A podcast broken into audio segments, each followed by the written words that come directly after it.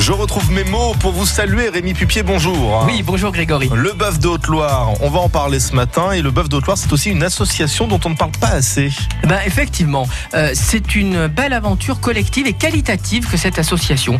Euh, c'est souvent comme ça, quand ça va mal, euh, que les choses avancent. Et c'est vrai que quand toutes les histoires de la filière porcine et bovine sont sorties, il a fallu se différencier. Et pour se différencier, l'idée était de dire la provenance des animaux pour les gens.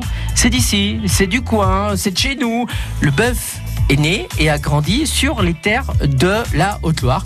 D'où la volonté de créer une marque, le bœuf de la Haute-Loire. C'est en 2016 que cet assaut est né sous l'impulsion de la Chambre d'agriculture de la Haute-Loire. Alors, quels sont les avantages d'une telle association? Eh bien, c'est mettre en, en avant cette viande tendre et goûteuse. Une association complémentaire à celle du fin gras du Mézin.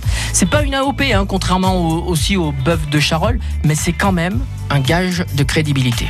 Un mode d'élevage traditionnel qui est imposé dans un cahier des charges qui doit être respecté. C'est aussi le but de cette association. Et puis, c'est aussi mettre en avant cette filière et permettre d'apporter cette différence qui permet une juste rémunération aux producteurs.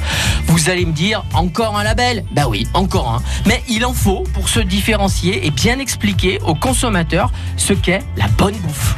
Et oui, allez, régalez-vous. Merci pour cet éclairage, Rémi. Bon week-end. Bon week-end à tous. On vous retrouvera lundi avec énormément de